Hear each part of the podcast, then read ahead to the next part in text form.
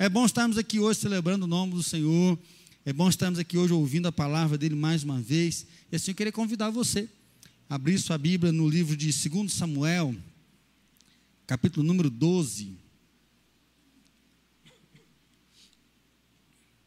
2 Samuel, capítulo 12, versículo número 15.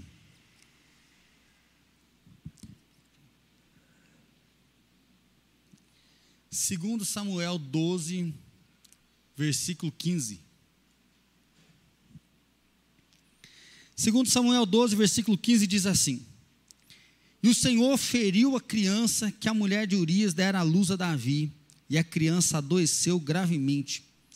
Buscou Davi a Deus pela criança, jejuou Davi, e vindo passou a noite prostrado em terra.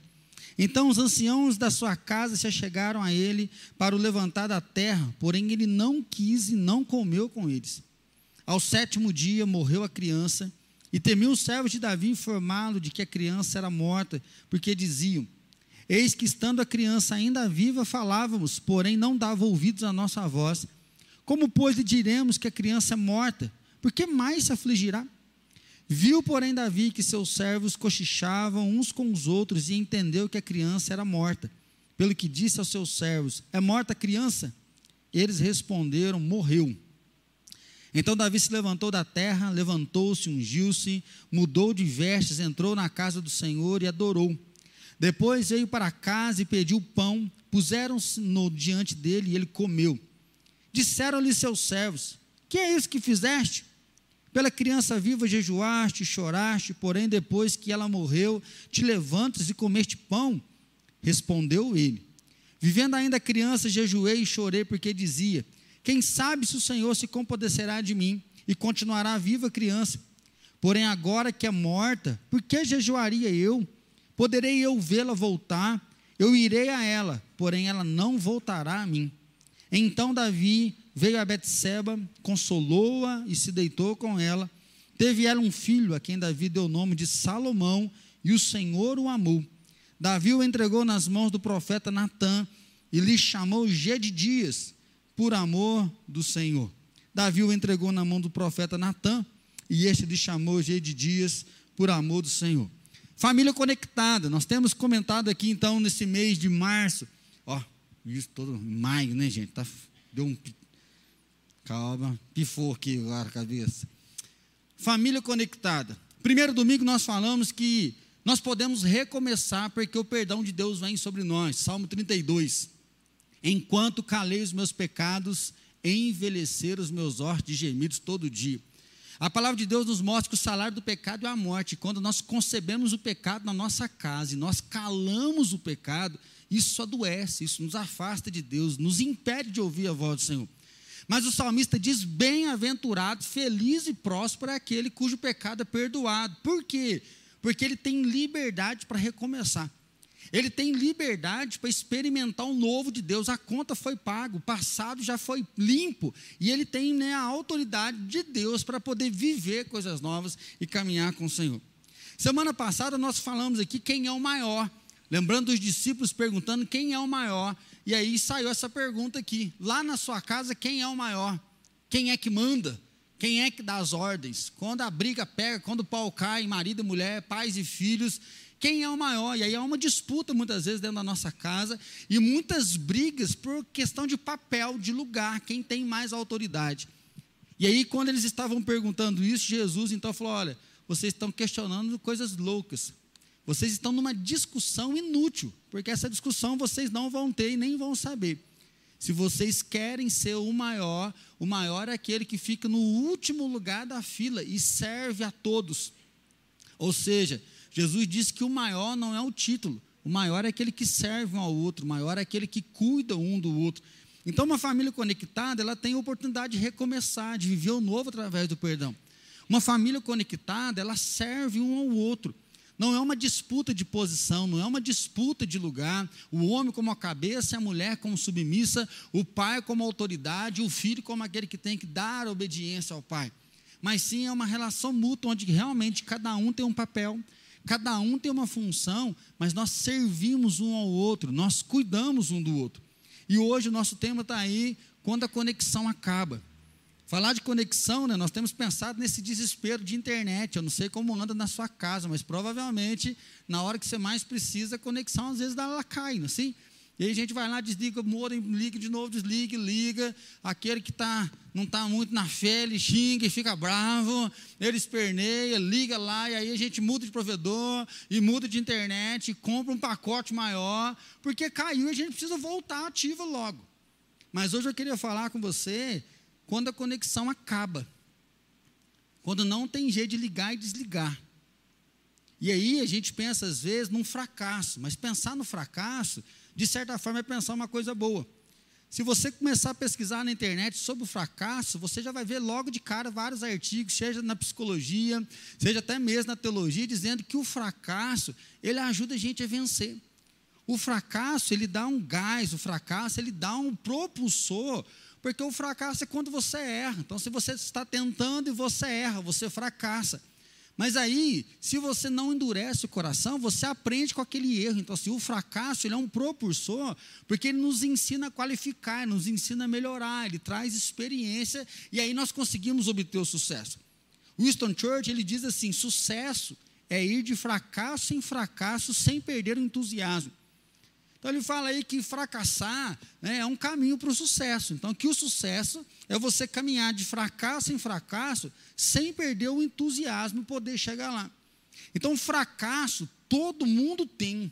Por quê? Porque o fracasso é uma oportunidade de retomar. É uma oportunidade de reiniciar, de restartar, que é um pouco que a gente conversou né, no primeiro domingo. Porque se eu confesso o meu pecado, eu vou restartar. Eu confesso o meu pecado, Deus, eu fracassei nisso aqui, mas agora eu vou seguir em frente, eu vou retomar e eu vou alcançar. Mas hoje eu queria conversar com você sobre aquele fracasso que a gente não tem como retomar.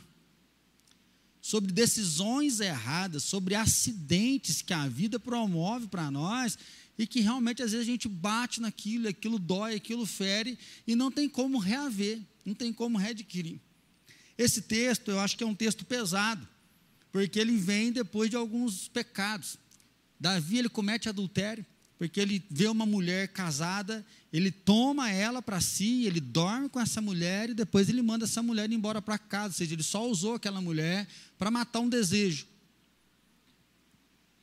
Davi, ele usa aquela mulher como um capricho, porque ele tinha diversas outras, mas ele vai lá naquela casada, ele sacia o seu desejo, manda embora.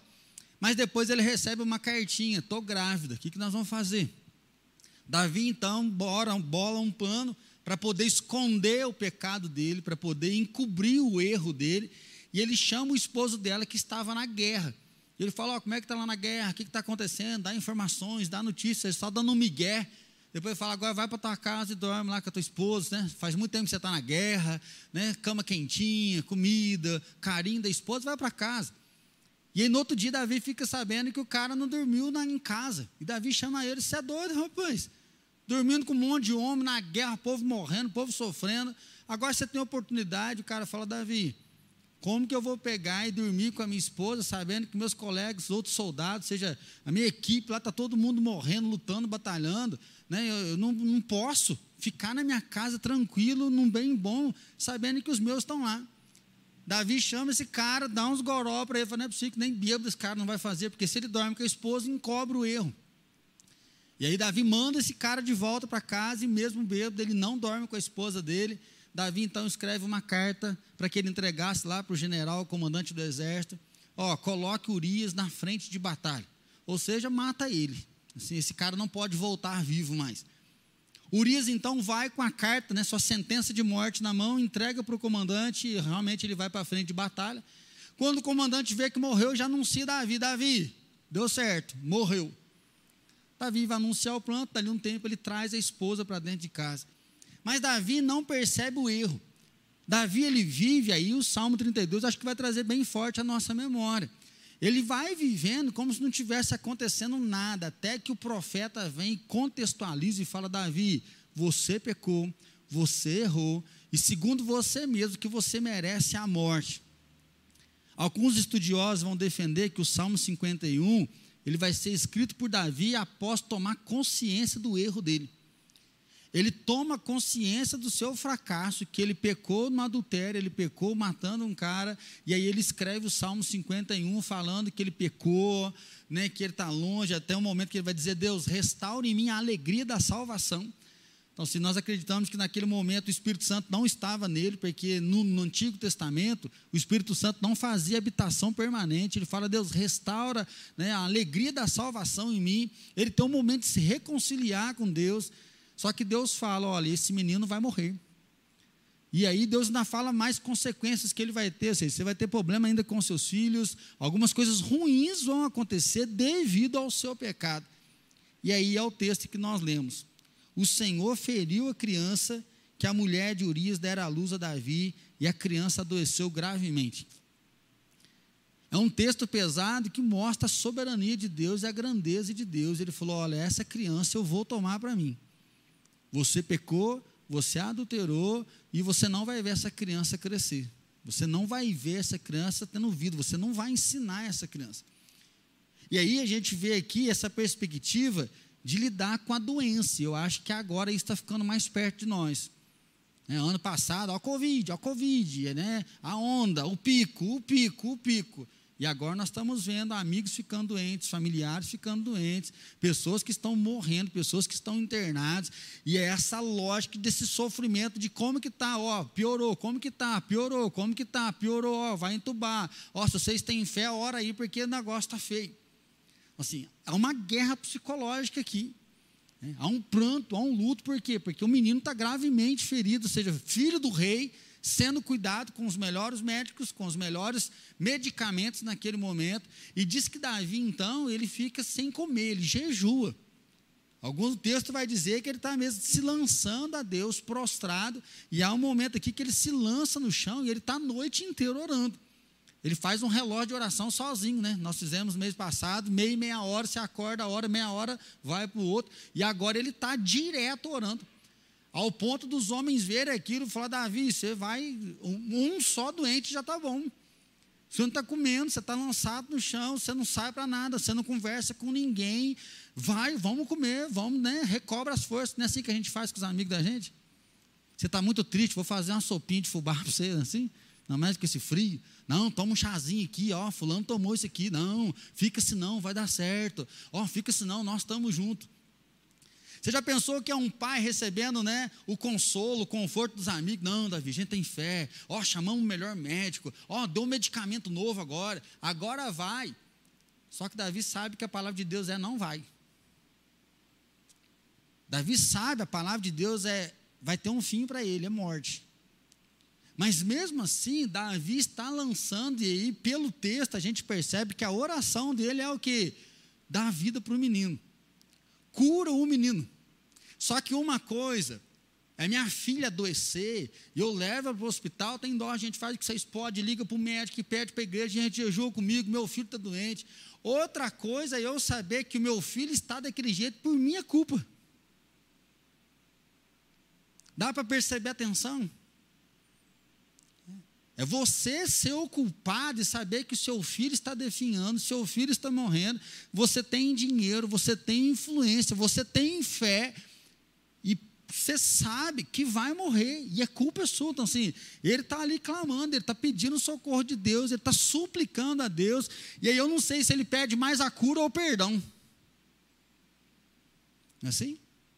Por que, que eu fiz isso? Por que, que eu errei? Por que, que eu fui pegar aquela mulher? Por que, que eu não peguei outra? Por que, que eu assassinei o marido dela? Ou seja, por que, que eu desobedeci a tua palavra? Por que, que eu não honrei o Senhor? Por que, que eu não honrei os teus caminhos?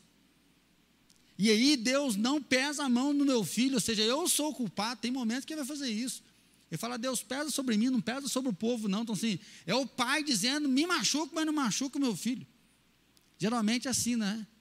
Eu prefiro sofrer do que ver meu filho sofrer. E aí o pai prefere não comer, prefere guardar para que o filho tenha a chance. E aí o pai abdica daquilo que é dele. Agora imagina um pai que tem o potencial de abdicar do que é seu para o outro, e ele vai fazer isso lá na frente com Adonias, ele faz isso com Absalão, lembra? Quando Absalão e Adonias se declara rei, ao invés de Davi ir lá lutar contra os filhos, ele sai do trono e ele foge. Ele fala assim: Eu não vou matar o meu filho, Deus que vai pesar a mão sobre o erro dele. Então, assim, Davi, ele não mexe com os seus filhos. Ele, de certa forma, super protege até os seus filhos. E agora ele está clamando a cura, ele está clamando socorro. E aí ele percebe um zum, zum, zum. E o zum, zum, zum é o quê? Se o homem está orando, não come, está jogado no chão, não quer nem tomar banho, não está dando nenhuma resposta, e o filho está vivo, e se a gente contar que morreu? Seja, o rei vai endoidar, o rei vai perder a cabeça. E aí Davi percebe aquilo, ele fala: morreu a criança.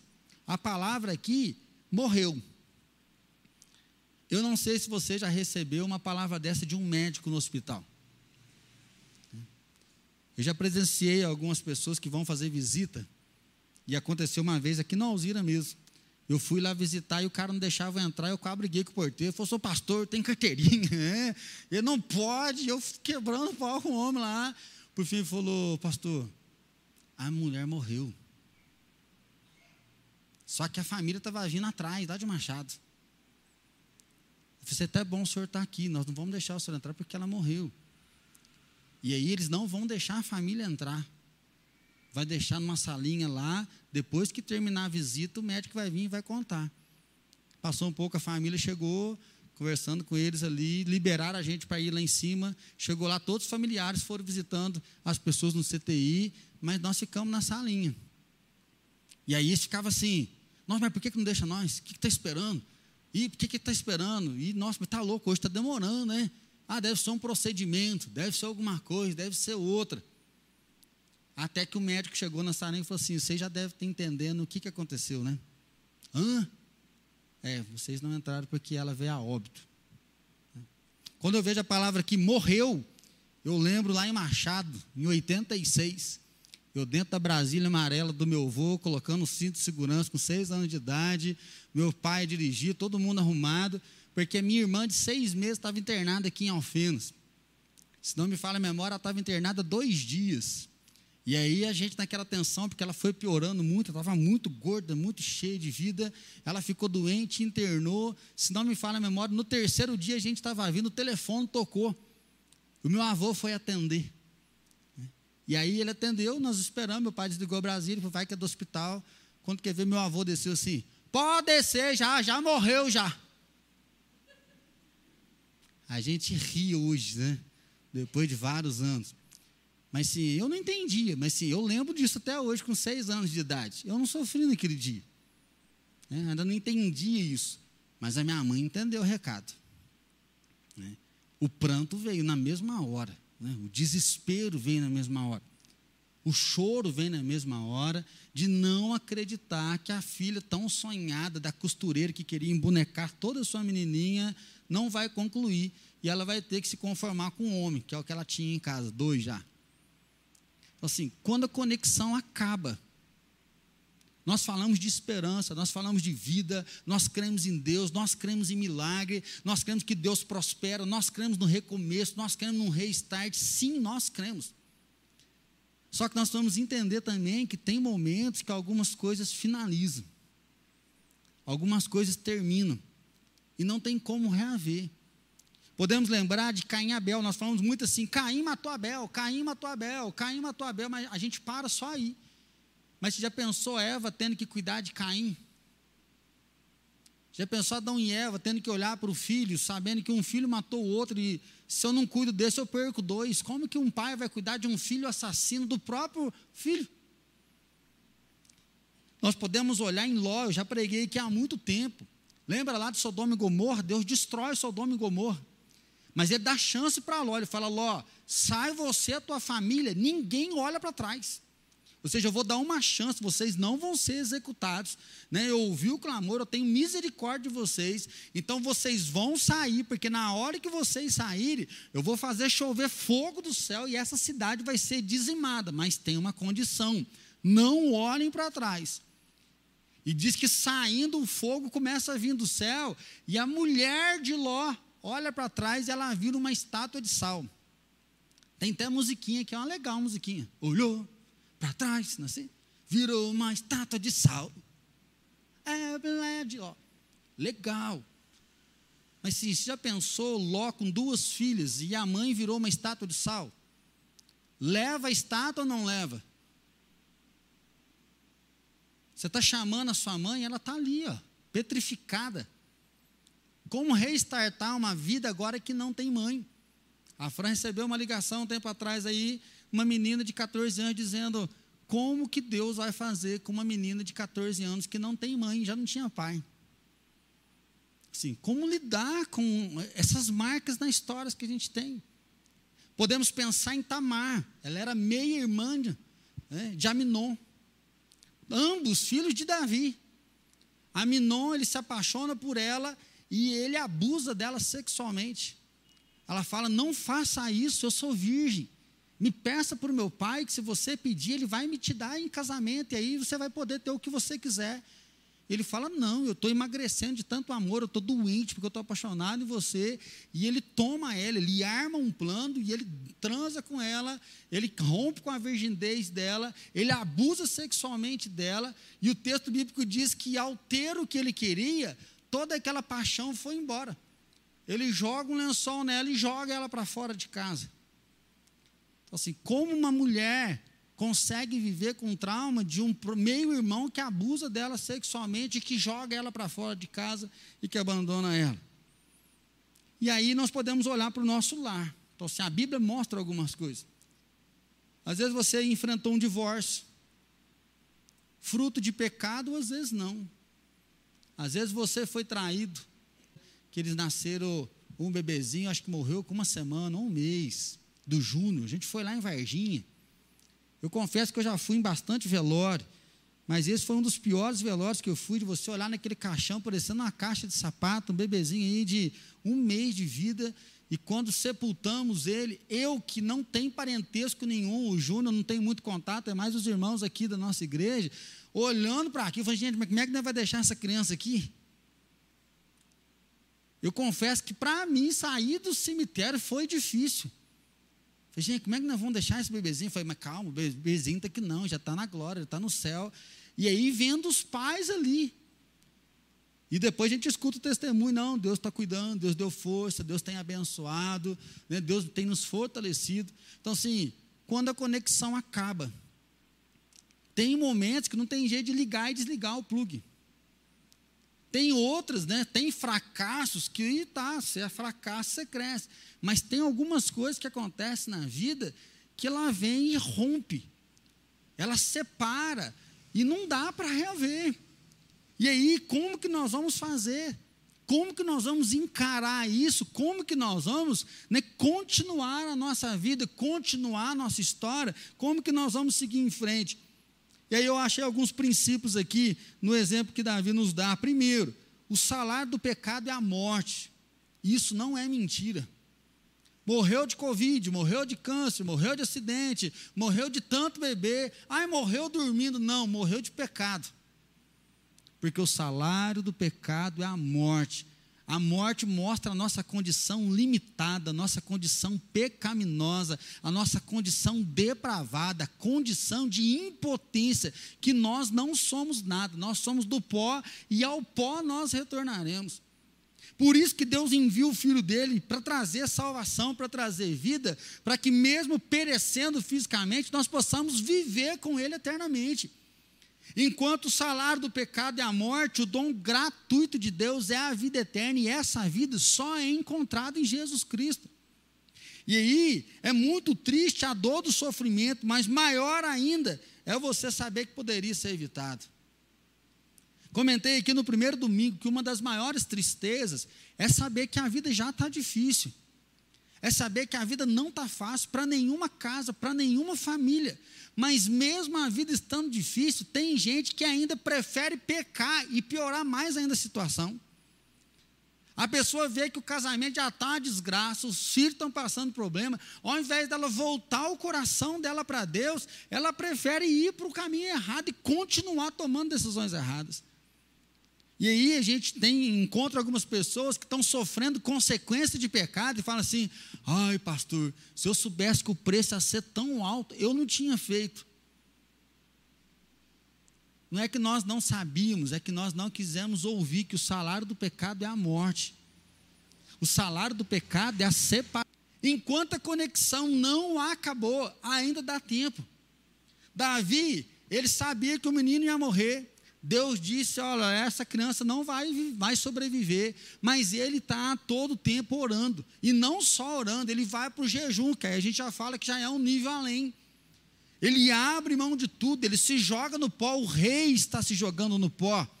O rei está numa condição de humilhação, o rei está numa condição de dizer: Eu não sou nada, eu não mereço nada, eu pereço, mas tem compaixão, tem piedade, olha para mim, olha para o meu filho, cura o meu filho, me perdoa, onde que eu estava com a cabeça?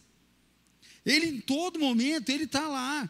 Então, se tente, per, persista, mas está doente, não vai dar mais, persista, persista enquanto tem tempo. Ah, pastor, não sei não, acho que vou separar. Então, enquanto não separou, batalhe pelo seu casamento. Uh, pastor, o negócio está feio lá em casa, né? já estamos dormindo até em quarto separado. Mas se ainda não concretizou, batalhe, persista, ore, faça a sua parte. O que eu tenho aprendido no ministério é que uma das maiores dores é a dor do remorso. É depois que se perde, falando assim: nossa, eu podia ter feito algo mais. Quando a gente está lutando, a gente fica se sentindo humilhado, machucado. Ah, não, já aguentei muita humilhação. Ah, não, você não sabe o que eu passei. Mas depois que acontece o trauma, por que, que eu não fiz mais? Eu não vi muito sobre Bruno Covas, né, prefeito de São Paulo, mas ontem eu vi só um post, o pessoal quebrando o pau, que parece que ele foi num estádio de futebol com o filho dele, ainda doente, é questão de pandemia. E eu vi sim que algumas pessoas falando isso mesmo, aproveite a vida. E outros metendo por rede, você é prefeito, tem estar com câncer, onde se viu ser no lugar desse, que responsabilidade. E aí parece que a resposta dele foi assim: eu quis levar o meu filho no estádio, porque eu não sei se eu vou ter outra oportunidade. Ou seja, eu quero viver enquanto eu posso, porque eu não sei se eu vou ter uma outra chance para viver. E aí hoje estão falando do sepultamento dele. Realmente não teve outra chance, mas ele levou o filho dele no estádio. Né? Assim, hoje, para essa família, a conexão acabou. Boas memórias, boas lembranças, traumas, machucados, mas hoje o que tem para eles é o luto, é o choro. Aparentemente, alguém que estava fazendo um bom trabalho, até mesmo pelo nosso país, né? não conheço, não sei questão política, como que está, mas independente, uma conexão que foi quebrada.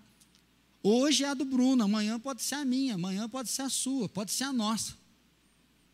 Então, meu irmão, enquanto tem chance, se esforce, busque a Deus, jejue, mostre sua mudança, mostre arrependimento, fale o que precisa ser dito. É muito triste porque muitas vezes a pessoa só vai dizer o que tem que ser dito lá no caixão. Eu te amo, pai! Eu te amo, pai! Aí grita para ver se lá do céu ele escuta. Assim? Infelizmente, não são todos mas tem muita gente que dá show em velório, porque em vida foi uma desgraça na vida dos familiares.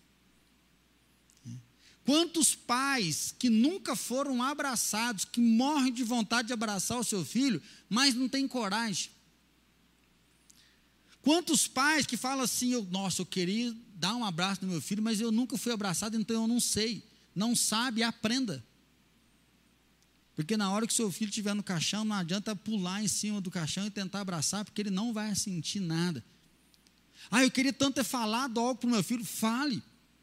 Seja uma palavra de amor, seja um versinho carinhoso, ou seja uma palavra de exortação. Você já cresceu, mas eu ainda sou seu pai, eu sou sua mãe, eu te amo demais para ver você fazendo isso que está. O que tem para fazer, faça. Terceira aplicação, não fuja da realidade, admita. Davi está orando e ele percebe o buchicho. A ponto de falar, morreu, né? E eles falam, morreu. Davi se levanta, vai para o templo adorar a Deus e depois ele come. No consultório eu tenho visto algo muito forte que é a aceitação e admissão. Tem pessoas que estão trabalhando a aceitação, mas de forma passiva. Ah, tem que aceitar, né? A vida é assim mesmo, né? Ah, meu marido é assim, a vida inteira eu aceitei, então tenho que aceitar. Ah, não, meu pai é daquele jeito mesmo, então eu tenho que aceitar. E aí parece que fica um conformismo, porque é uma aceitação passiva. Ah, morreu mesmo, né? Tem que aceitar. Então eu queria hoje trocar essa palavra aceitação por admissão. Admissão é quando a gente coloca o pé na realidade e nós admitimos o que aconteceu. Admissão é quando você olha e aí se acabou, acabou. E aí eu tenho que admitir, ponto final. Não tem mais nada para fazer sobre isso aqui. Ou seja, para Davi, o que tinha que ser feito era agora o velório. É tanto que no final do texto ele fala assim: como que eu vou jejuar e orar? Porque agora não é o meu filho que vai vir para mim, sou eu que vou ir ter com ele. O que, que Davi está dizendo? O meu filho não vai ressuscitar. O que vai acontecer é que eu vou morrer e eu vou me encontrar com ele. Mas eu não vou suicidar, porque o que ele faz? Ele come, ele toma banho, ele louva o Senhor, ele já começa então no processo de retomar a vida dele. Ah, de tá bom. Mas qual que é o papel que eu tenho dentro de casa? O que é que eu posso investir? O que é que eu posso fazer? Onde é que eu vou fazer? Então, se quão difícil admitir que acabou. Quão difícil também assumir que algumas coisas está na hora da gente enterrar. Tem gente que precisa fazer um sepultamento do passado.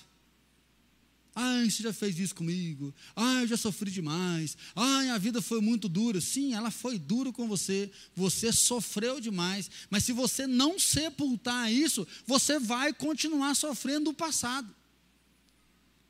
Mas por não admitir aquela ferida, não admitir aquela dor, ao invés de abrir o coração para ficar liberto da dor, se abraça mais ainda a dor.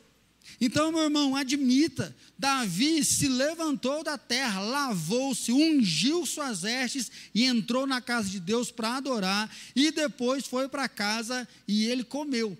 Aí quem estava perto, onde se viu uma coisa dessa? Igualzinho nós. Morreu o marido, morreu a esposa ali dois meses, está namorando. Mas está namorando? O que, que você tem a ver com a vida dele? Mas não pode. É melhor ele namorar, que você está 30 anos casado, nem está beijando mais com casado, por que, que não pode? Morreu. Mas nós não admitimos a morte. Então tem que ficar um ano, dois anos, três anos cultivando o outro que faleceu. A vida não pode seguir em frente. Isso é uma coisa cultural, não é? Isso é cultural do brasileiro. Não, pastor, que onde você falou um negócio desse? Né? Cláudio Duarte fala, não é assim? Isso aqui mostra a admissão de Davi. Eu pequei, eu desonrei teu nome, eu recebi uma punição, o Senhor pesou a mão sobre mim, mas eu estou aqui para dizer que o Senhor é meu Deus, é o meu Senhor, é o meu Rei, e a minha vida está nas suas mãos. A tendência a nós, quando a gente está ferido, por que Deus? Por que comigo? Algumas pessoas até mesmo abandonam a fé diante do sofrimento. Que Deus é esse que permite, que Deus é esse que faz isso. Mas Davi nos ensina que, mesmo acontecendo o pior, ele vai se encontrar com Deus, ele vai na casa de Deus, ele vai se relacionar com o Senhor, ele vai vivenciar o perdão. Não é assim? Se o Salmo 51 foi ele mesmo que escreveu, ele está lá buscando a Deus o perdão, assim, errei, estou pagando um preço altíssimo, mas está pagando. A dívida está sendo paga já. Isso é sinal que eu posso seguir em frente. Em último lugar, retome a sua vida. Davi, ele volta. Às vezes tem gente que vai no consultório e fala, não. Às vezes tem gente que vai no consultório e fala, não, eu, eu quero sair dessa tristeza. Eu falo, então, para sair dela, você precisa viver triste. Viver triste é saber que a gente come menos. Viver triste é saber que a gente está rebaixado. Viver triste é saber que tem dia que nós precisamos respeitar a tristeza. E você fica lá um dia de cama. Um dia eu dei muita risada que eu estava lá em casa, eu falei assim, minha mãe ligou, falou, meu filho, estava muito frio. Ela falou, o que você está fazendo? Eu falei, mãe, estou de cama o dia inteirinho. Ela, o que, que você tem? Eu falei, não, estou só de folga hoje mesmo. Porque nós não podemos ficar de cama. Tem dia que a tristeza nos leva a ficar de cama, a respeitar que eu estou triste. Eu não tenho que sair sorrindo, gritando, feliz, contente, exuberante, porque tem dia que eu estou triste. Nós somos, fala, direto a gente fala, não fica triste não, não fica triste não. Você quer ser curado da tristeza? É, tenha coragem para se entristecer. Tenha coragem para chorar. Tenha coragem para assumir a sua dor. E tenha coragem, então, para restartar a sua vida. Essa célula vai ter uma feijoada de noite, não é assim? Então, assim, come uma comida pesada, passa mal. Nós precisamos comer aos poucos, e provavelmente é o que está acontecendo. Sola ela ele dorme com ela e eles têm um novo bebê. Às vezes a gente encontra na caminhada de ministério mães que perdem seus filhos na gestação ou logo nos primeiros meses de vida.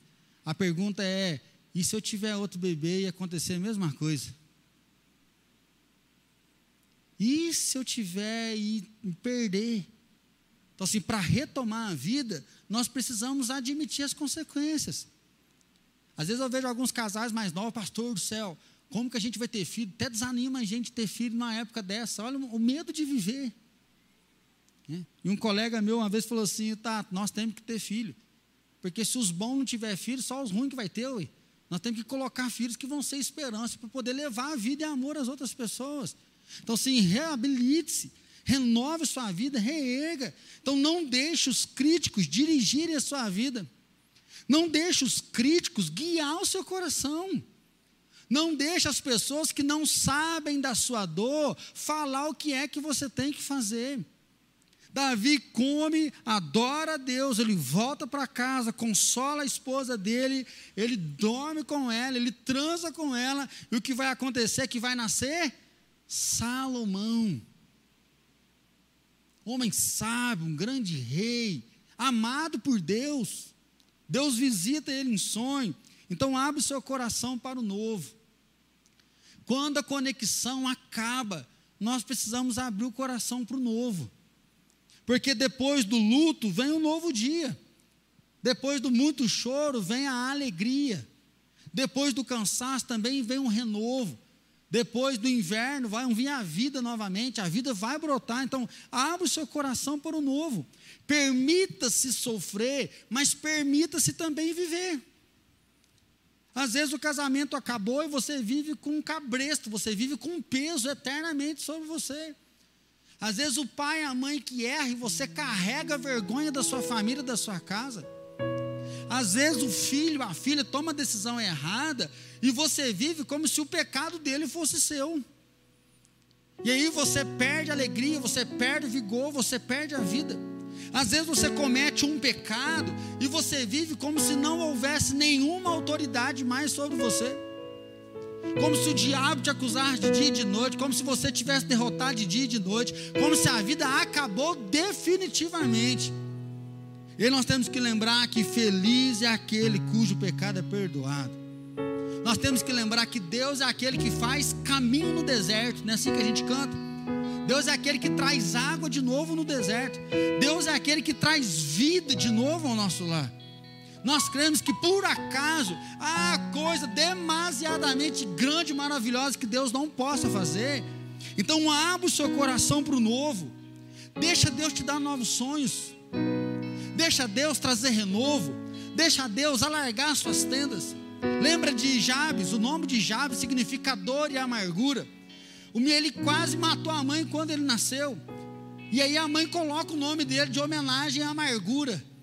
E diz que chega numa hora ele fala: Deus, se o Senhor me abençoar, se a tua mão estiver sobre a minha vida, certamente eu vou ser uma bênção. A oração de Jabes ela é poderosíssima, porque ela está no meio de várias genealogias. Nós não gostamos de ler genealogia. Fulano gerou ciclano, gerou ciclano, gerou outro, gerou outro, gerou outro.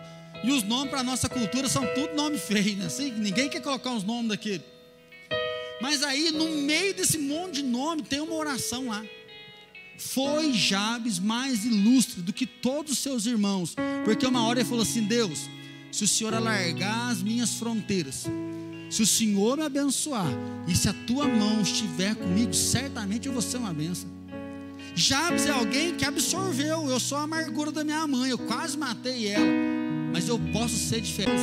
Até hoje minha família é um caos, tá? Mas em você pode mudar.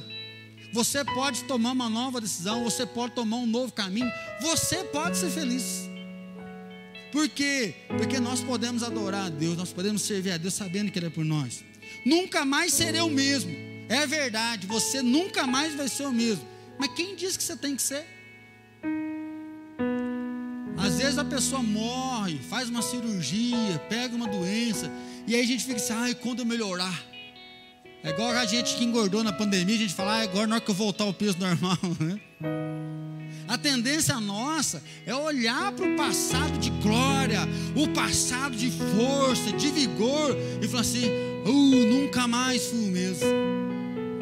A tendência nossa é olhar para a nossa dor, olhar para as feridas e olhar para a nossa dor, olhar para as feridas e olhar para aquilo e falar: nunca mais ser o mesmo, como um sinal de que nós estamos derrotados, que nós estamos acabados, que não tem chance mais.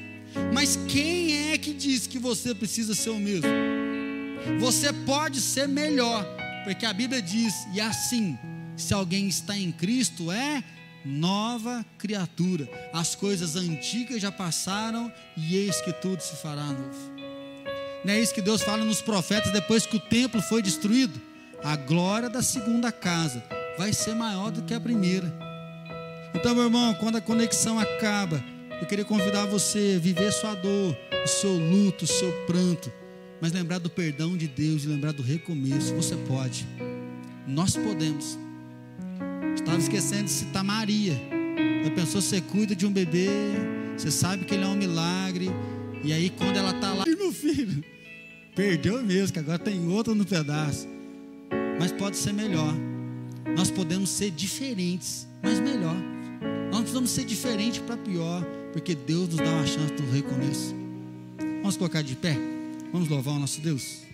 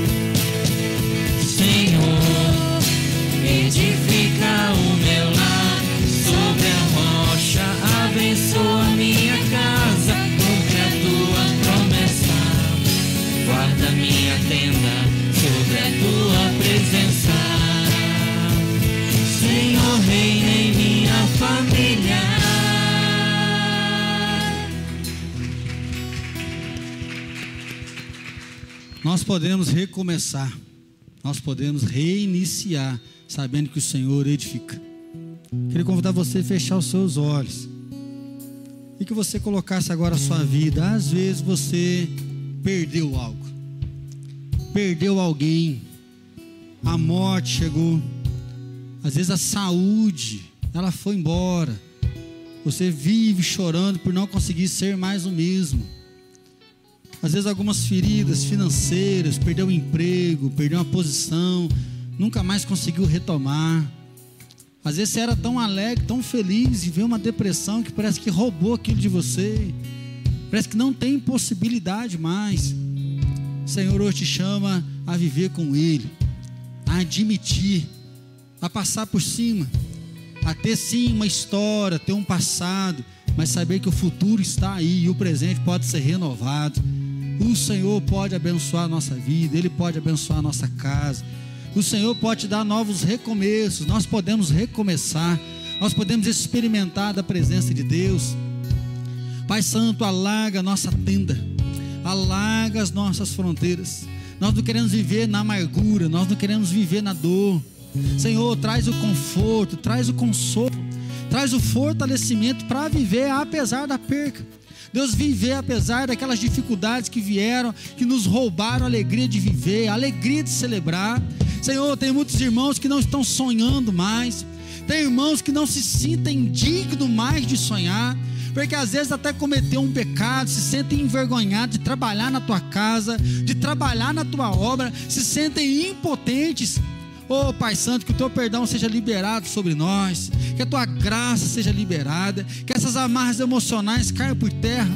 Se há alguma prisão espiritual que o inimigo está aproveitando essa brecha para prender, para amarrar, para subjugar os teus filhos, que hoje caiam por terra essas correntes. E assim, ó Deus, que o Senhor traga o renovo, renovo para viver a dor, renovo para viver o luto, para prantear, para chorar, mas que o Senhor traga vigor, vigor para perseverar, vigor para persistir vigor para batalhar, vigor para admitir que perdi uma perdi essa batalha. Isso aqui não tem jeito de retomar, mas nós podemos, ó Pai, tomar um banho, ungir as nossas vestes, nós podemos ir até a tua casa, buscar a tua presença, sabendo que o Senhor traz água, o Senhor traz renovo, o Senhor traz, ó Pai, frutos sobre a nossa vida, que nós podemos recomeçar, reiniciar, sabendo que o Senhor dá àqueles, ó Pai, enquanto dormem, aos seus amados, o Senhor cuida, o Senhor guarda, o Senhor vigia.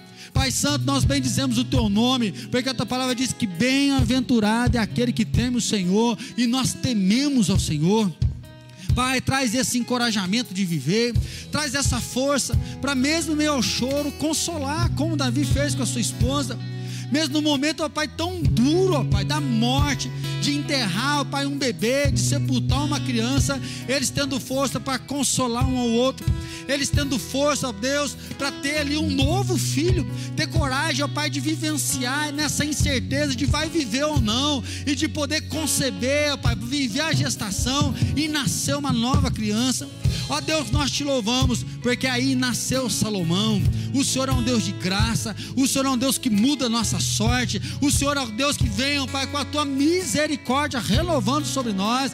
E assim, Pai, que o Senhor renove os casamentos, o Senhor renove as perspectivas, que o Senhor renove a vida e que a nossa casa esteja conectada para a glória do Senhor, que venha mesmo o teu reino, que seja feita a tua vontade hoje, sempre e que a graça maravilhosa de Jesus Cristo, Senhor e Salvador nosso, que o amor do Pai Todo-Poderoso e que a paz, o renovo para recomeços do Espírito Santo seja derramado sobre cada um de nós, sobre todos o teu povo que está espalhado na face da terra hoje e para todos sempre. Amém, Senhor.